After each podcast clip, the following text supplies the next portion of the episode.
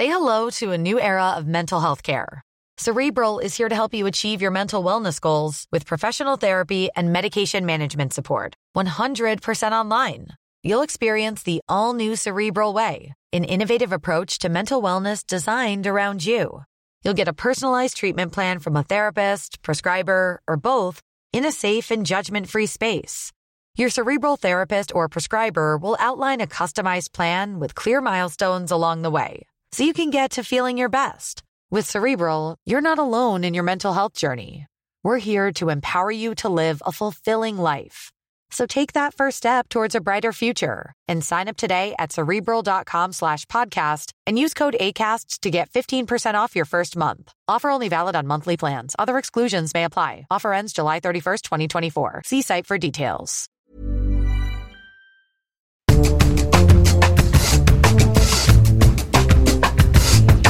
Salut, c'est Thomas Rozek. La question des conflits entre générations, c'est un vieux classique du débat public. Rien n'est plus évident que de constater les incompréhensions et les oppositions qui émergent dès lors que des visages plus jeunes arrivent aux commandes et se mettent en position de demander des comptes à ceux qui les ont précédés. Ces derniers se défendent souvent en reprochant à leurs successeurs leur inexpérience, leur manque de réflexion ou leur naïveté. Il suffit pour s'en convaincre de regarder un peu de quelle façon se crispent les affrontements autour de l'urgence climatique, par exemple. Symbole de ce conflit sans cesse renouvelé, l'expression OK Boomer, censée servir d'argument massu face aux aînés un peu trop prompts à donner des leçons aux plus jeunes. Mais finalement, d'où nous vient l'idée que la génération à laquelle on est censé appartenir détermine la vision qu'on a du monde? Sur quelle base cette organisation théorique de la société s'est-elle construite? Et puis que faire des grands oubliés du conflit très médiatique entre les baby boomers et les millennials, à savoir la génération du milieu, la fameuse génération X? Ce sera notre épisode du jour. Bienvenue dans Programme B. Mr. Speaker, how many world leaders for how many decades have seen and known what is coming, but have decided that it is more politically expedient to keep it behind closed doors? My generation and the generations after me do not have that luxury. In the year 2050, I will be 56 years old. Yet, right now, the average age of this 52nd Parliament is 49 years old. Okay, Boomer. Notre invité pour tenter d'y voir plus clair, c'est Gérard Moget. Il est sociologue, directeur de recherche émérite au CNRS. Il a beaucoup travaillé sur ces thématiques, notamment en traduisant les travaux d'un des pionniers sur le sujet, le sociologue allemand Karl Mannheim. J'ai commencé en lui posant une question toute simple. C'est quoi une génération? Il y a deux sens finalement, mais il est un peu intéressant de les rapprocher. La notion de génération qu'il faut d'abord distinguer. Il y a la notion de génération familiale, ça on comprend très, très facilement ce que c'est. Hein. Il y a les parents, puis les enfants, puis les petits-enfants, etc. Ça fait des générations successives qui appartiennent donc à une même famille et qui sont engendrés au sens biologique et social du mot par la génération qui les précède. D'accord? Donc c'est la génération familiale. On voit bien, donc avec la question des rapports entre ces générations familiales qui peuvent être de transmission, de reproduction, etc., d'héritage, tout ça, qui sont d'ailleurs tout ça à la fois, mais qui peuvent être aussi parfois d'opposition, etc., dans certaines circonstances. Bon. Voilà, génération familiale. Génération sociale, c'est une extension finalement de cette idée de génération familiale. Est-ce qu'on peut étendre à l'ensemble d'une société donnée Bon, euh, la notion de génération est considérée que tous ceux qui ont à peu près le même âge euh, euh, auraient quelque chose en commun qui les distinguerait de ceux qui les précèdent, de ceux qui les suivent, et qui ferait qu'ils auraient effectivement quelque chose en commun. Qu'est-ce qu'ils auraient bien, qu'est-ce qu'ils pourraient bien avoir en commun à part le fait d'être à peu près nés au même moment. Il me semble qu'il y a deux axes pour essayer de comprendre qu'est-ce que ça peut bien être, si tant est que ça veut dire quelque chose, une génération sociale. Il y a peut-être le plus simple, le schème de l'interprétation le plus simple, c'est celui de, dit de l'événement fondateur. Bon, c'est-à-dire que ce qu'aurait en commun une génération sociale, ça serait le fait d'avoir vécu à peu près au même âge un événement qui euh, euh, les marquerait suffisamment pour les rapprocher et les distinguer de ceux qui les précèdent et de ceux qui les suivent. On peut donner un exemple qui, à mon avis, valide ce type d'idée, qui lui donne une certaine consistance, c'est euh, la guerre de 14, par exemple, la guerre de 14-18. Quand vous avez passé, vous voyez, tous les jeunes hommes, tous à peu près, hein, euh, qui ont le même âge, euh, se retrouvent dans les tranchées pendant 4 ans, peut imaginer que ça marque, que ça marque de tas de façons, euh, psychologiquement, euh, socialement, euh, corporellement aussi, bon, voilà, hein, que ça laisse des traces, quoi. Donc ça laisse des traces et que tous ceux auxquels on dit qu'ils appartiennent à la génération de 14 voient de quoi il s'agit, quoi. Ils ont vécu quelque chose de très particulier, de très marquant, qui les distingue de ceux qui n'ont pas, l'ont pas vécu, trop vieux, les parents, et des plus jeunes qui ont échappé à ça, quoi. Bon. Donc vous voyez, on voit que dans certaines circonstances, effectivement, un événement, vous voyez, d'avoir vécu à peu près au même âge, un même événement peut avoir euh, des effets, des impacts qui permettent de distinguer ce qu'on appelle une génération. La question est ensuite celle de l'extension de cette notion d'événement. Est-ce que n'importe quel événement, ça peut faire l'affaire? Bon, vous voyez, par exemple, on parle volontiers, on l'a fait les journalistes en tout cas, de génération de mai 68. Bon, moi je veux bien, mais c'est déjà plus compliqué, vous voyez, parce que d'abord, mai juin 68, c'est un événement marquant, certes, d'importance, etc., mais il n'a pas été vécu seulement par ceux qui avaient le même âge. Et je ne suis pas sûr que tous ceux qui avaient pas le même âge en mai juin 68 aient été marqués de la même façon par ce type-là d'événement, vous voyez, où c'est déjà beaucoup plus problématique. Vous étiez, madame, en mai 68 ah, bah, bien sûr. Ah, nous, on est de la génération 68. Ah, bah Moi, c'est ma deuxième date de naissance, c'est 13 mai 68. Vous êtes la génération mai 68, tous Absolument. On s'est battu en mai 68, je peux vous le dire. On a viré un vieux. Voilà. Oui, maintenant, c'est peut-être les vieux qui voudraient virer un jeune. Voilà. Parce qu'on en a marre. J'en viens au deuxième schème possible, qui est plus compliqué, celui-là, mais peut-être plus sérieux, d'ailleurs, d'une certaine façon, c'est, on peut considérer, en tout cas, oui, envisager le fait que euh, une génération sociale distincte des précédentes apparaisse quand elle a été socialement engendrée sur un mode qui est en rupture avec la façon dont les générations précédentes ont été engendrées. Hmm. Ce qui veut dire qu'il faudrait supposer, vous voyez, que si on admet que chacun est engendré familialement, scolairement, et par le marché du travail au moins, il faudrait supposer que ce mode de génération vous voyez, ait subi une rupture hmm. telle qu'il soit vraiment très différent vous voyez, de ceux qui les précèdent parce qu'ils n'ont pas été fabriqués de la même façon ça suppose alors de, mettre en évidence voyez, des changements assez radicaux dans les structures familiales, les structures scolaires, les structures du marché du travail. Là aussi, vous voyez, c'est compliqué. Je ne veux pas dire que rien ne change, les choses changent, c'est vrai, rarement brutalement. C'est peut-être plus vrai pour le marché scolaire, pour le système scolaire. Le fait est que on peut dire qu'il y a quelque chose, qui ressemble à une rupture, en tout cas, au début des années 80, avec, vous voyez, 80% d'une génération au baccalauréat, la démocratisation scolaire, comme on dit, mais il faudrait dire, à mon avis, la massification scolaire, c'est-à-dire que tout le monde va, tout le monde, de plus en plus de monde va à l'école de plus en plus longtemps. D'accord? Et euh, le poids euh, du diplôme par rapport à la carrière sociale, la trajectoire biographique en, ultérieure, euh, pèse sans doute de plus en plus lourd euh, par rapport à un avant. Hmm. Pour le marché du travail aussi. Vous parliez de l'après-guerre, dite Trente Glorieuses, bon, enfin, j'aime pas trop cette appellation, mais enfin hmm. bon, on peut dire que ces années sont caractérisées sur le côté du marché du travail par le plein emploi, hmm. grosso modo.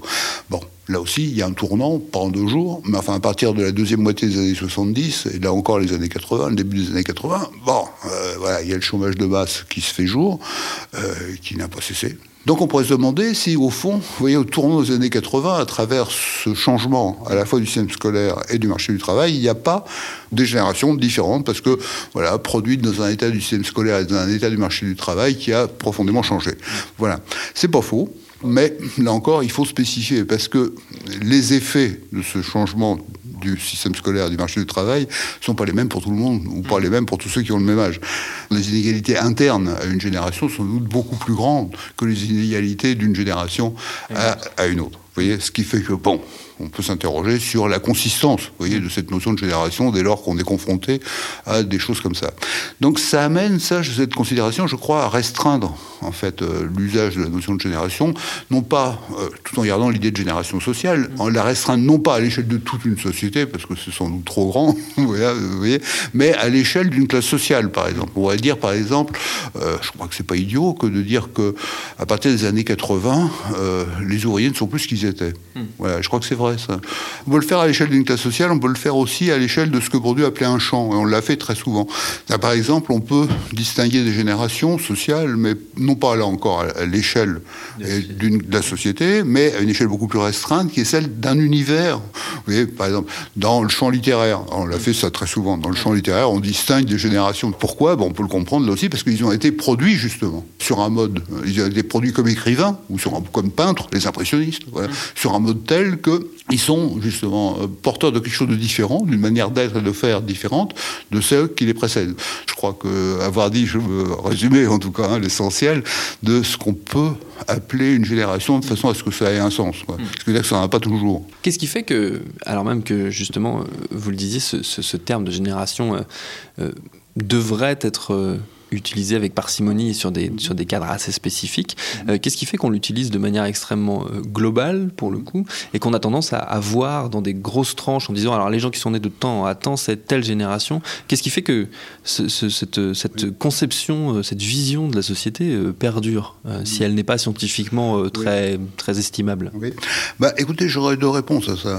Il y en a une que qui est le fait que c'est une vision de sens commun que les gens tendent à partager quoi, facilement, parce que c'est facile à comprendre à cause des générations familiales. C'est une autre réponse, euh, qui est que euh, décrire euh, l'espace social en termes de génération et de conflit de génération, c'est pas le décrire autrement. Vous voyez, c'est aussi, ne, par exemple, ne pas le décrire en termes de classe sociale, ce qui, à mon avis, serait quand même plus pertinent, soit plus de consistance sociologique qui de longue durée. Vous voyez, mais bon, chacun sait que cette vision euh, du monde divisé en classes, on ne peut pas dire que ce soit politiquement très à la mode. Quoi. Enfin, en tout cas, ça signifie euh, politiquement quelque chose. C'est pas politiquement neutre, mais il n'y a aucune définition du monde social, aucune qui soit neutre. Ça ne veut rien dire.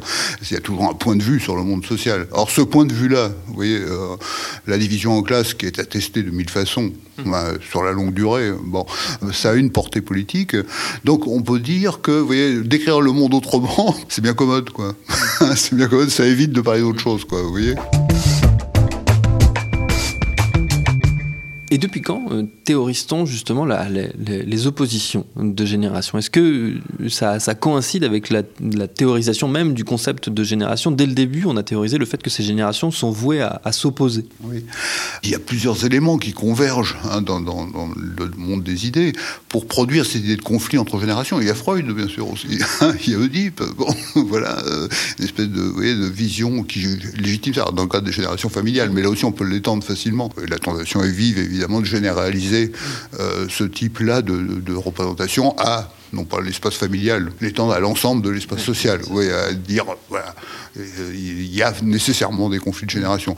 Ce qui, là encore, n'est pas forcément idiot, mais efface ou gomme un aspect tout à fait essentiel qui est exact inverse du conflit de génération, en tout cas dans la famille, c'est la transmission, l'héritage. Euh, l'héritage économique, ça pèse. Hmm. Et puis l'héritage culturel, c'est ce que Bourdieu et Passeron ont montré hmm. bien après, ça pèse aussi très très fort sur le devenir scolaire, euh, donc social, euh, des enfants. Hmm. Surtout, ça permet aussi d'éviter de voir un autre aspect qui est tout à fait central, essentiel pour comprendre le fonctionnement de nos sociétés, qui est bah, la reproduction. Justement, l'inverse du conflit, c'est la reproduction. Dans ce conflit de génération euh, qu'on a, qu'on a évoqué, on, oppose souvent euh, deux, deux on va dire, organisations d'âge, euh, donc les baby boomers contre les, millennials. C'est la, la, grande, la grande guéguerre qu'en tout cas médiatiquement on met beaucoup en scène ces derniers temps. Au milieu de tout ça, il y a une autre génération, celle qu'on appelait la génération X. est-ce qu'elle existe? Concrètement cette génération Moi je crois pas. En tout cas défini comme ça quoi. Je euh, je crois pas que ça veut dire grand chose quoi. En tout cas j'ai jamais lu ou que ce soit mm. que, une définition que je trouve euh, enfin qui, a oui soit consistante un peu à mes yeux. Hein. Qu'est-ce qu'ils auraient de particulier? Franchement, bon, vous voyez, au-delà d'être confronté à une guerre scolaire de plus en plus intense, que le marché du travail, ça va pas être de la tarte, donc ça renforce très fortement la guerre scolaire, etc. Donc c'est des gens qui sont confrontés, voilà, à ces deux, au moins à ces deux aspects-là, des conditions dont on peut dire qu'elles sont moins favorables que celles qu'ont connues euh, ceux qui les précèdent. Bon, si c'est ça, génération X, moi je veux bien, quoi. Bon, on peut dire, voilà, euh, bon, ce serait mieux de regarder de plus près, à mon avis, mais bon, pourquoi pas, quoi, hein, pourquoi pas. Pour rester sur cette, euh, cette idée de génération X, comme on l'appelle, on a aussi utiliser parfois le, terme de génération de la crise. Est-ce que c'est la, c'est la même chose? Oui, je dirais oui. Si c'est tant que ça a un sens, à mon avis, oui, c'est ce qu'on appelle la crise. Alors, j'aime pas trop la crise parce que le problème, c'est qu'une crise qui dure 40 ans, oui, c'est pas une crise, quoi, quand même. Enfin, vous voyez, ou en tout cas, c'est donné à la crise un sens très particulier, quoi. C'est un état, un état stationnaire, quoi. Vous voyez, c'est, euh, donc oui, je crois que, bon, si on dit ça, euh, je trouve que c'est mieux, quoi. C'est-à-dire un changement, vous voyez, un changement à la fois euh, visible, quoi, bon, par rapport à un avant du, marché scolaire et du marché du travail. C'est deux choses qui ont effectivement bon, euh, euh, subi des modifications considérables. Dans ceux qui sont confrontés à ça, ceux qui vivent ça et là-dedans, on peut dire que bon, voilà, bah, ils doivent faire face à une situation nouvelle, euh, voilà, que c'est pas, qui est différente de ce qui, celle qui précédait. Donc on peut penser que c'est une génération, voilà, qui est confrontée à des, difficultés nouvelles, qui a du mal, bon, voilà, à se retrouver, qui est confrontée aussi à un monde de plus en plus individualisé, individualisant, ce serait mieux d'ailleurs de le dire. Donc voilà, ça, ne veut pas. Bon, vous voyez, c'est un peu vague tout ça, mais c'est quand même pas totalement inconsistant. Donc mm. euh, là, je peux entendre ça. Quoi. Si on prend cette, cette définition euh, de, de, en tant que génération, génération de la crise, on peut dire que cette génération-là ne s'est pas arrêtée, euh, pour le coup. On est toujours dedans. Une génération, on est toujours dedans, oui, je crois. Oui. Puis je vois pas de signe que ça va changer. Hein. C'est, en plus, c'est pas, vous voyez, j'ai l'impression, oui, que cette situation. Euh, de plus en plus difficile, tendue, individualisante, etc. Elle se, se pérennise, elle s'approfondit. Euh, voilà, tout ce qui faisait du collectif, on le détruit méthodiquement. Ça ne veut pas dire que rien ne change, mais ça change lentement. Hmm. Est-ce que euh, cette utilisation répétée et fréquente du, concept de génération, elle ne sert pas aussi quelque part à, pallier l'absence d'expérience collective? On en parlait tout à l'heure sur, sur la génération de 14, par exemple, qui pour le coup est très concrètement une expérience collective. ces expériences collectives, elles ont tendance à diminuer au fur et à mesure que le temps avance, on a de moins en moins euh, d'expériences collectives qui soient palpables euh, à l'échelle d'une société ou d'une classe sociale. Est-ce que justement l'usage de ce, concept de génération ne, vient pas remplacer quelque part ou, se substituer à cette expérience? Oui, je pense qu'effectivement on peut dire ça, on peut tenter vous voyez, de, de s'inventer quelque chose de commun par rapport à un vide euh, ou à l'impression que justement on est dans la reproduction, on est dans la reproduction euh, voilà, méthodique, il euh, n'y a rien de change, tout est toujours pareil. Donc on peut tenter effectivement de, de rechercher qu'est-ce qui pourrait bien y avoir de singulier et de nouveau qui permettrait de dire nous ne faisons que marcher dans les pas de ceux qui nous précèdent. Alors oui, je pense qu'effectivement ça peut être un des ressorts Hein, euh, qui invite à chercher quelque chose. Quoi. Bon, trouver quelque chose de commun, bon, euh, il faut d'abord qu'il y ait du commun. Vous voyez Donc euh, il faut trouver. Mais vous voyez, ça, ça se mord la queue. C'est-à-dire, faire du commun, il faut avoir quelque chose en commun. Dans une société de plus en plus individualisante, mm. vous voyez, qui tend à individualiser les gens de mille façons, on peut penser que, vous voyez, rechercher du commun, effectivement, ça peut être l'indicateur d'un manque, hein, si vous voulez. Bon, euh, le mouvement des Gilets jaunes, par exemple, mm. c'est très exemplaire de ça, je crois. Ça me semble très intéressant aussi sous ce rapport par rapport aux classes populaires, si vous voulez, vous voyez, qui ont été, je sais pas comment dire, symbolisées et organisées par le PCCGT. Mm. On parlait des, vous voyez, de la prière pendant longtemps, quoi. Bon, tout ça s'est effondré, mm. patatras. Bon, euh, donc tout est à refaire, quoi. Vous voyez. Et d'une certaine façon, on peut dire que les Gilets jaunes réinventent collectivement ce quelque chose voyez, de collectif, hmm. euh, ce qui ferait l'identité d'une classe, les hmm. classes populaires, quoi, voilà, pour faire vite, qui ne sont pas exactement les mêmes contours que la classe ouvrière d'autrefois, mais les classes populaires d'aujourd'hui, voilà, essayent de se réinventer. Je trouve que de ce point de vue-là, ce truc des gilets jaunes est très intéressant, parce qu'on y voit justement, vous voyez, cette espèce, on peut analyser ça, je crois, hein, comme une fabrication d'un collectif.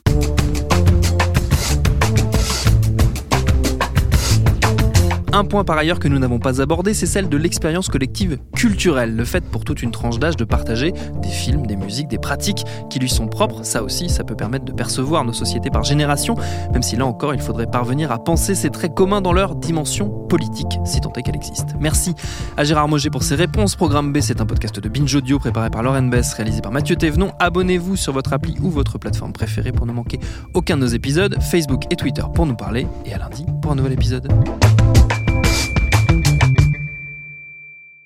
Salut, je m'appelle Camille Test, je suis journaliste et prof de yoga et j'anime Encore Heureux, un podcast sur la santé mentale. Deux fois par mois, on se pose des questions très simples, du genre comment on fait pour avoir un rapport apaisé à la nourriture, peut-on vraiment travailler et être heureux, ou encore pourquoi se réconcilier avec le sport. Avec mon équipe d'expertes et d'experts, on repose les bases, on décrypte les problèmes, on les replace dans un contexte global et surtout, on trouve des solutions. Car même si le monde va mal, on a le droit de vouloir être encore heureux. Encore heureux, c'est un podcast de Binge Audio, déjà disponible sur votre appli de podcast habituel.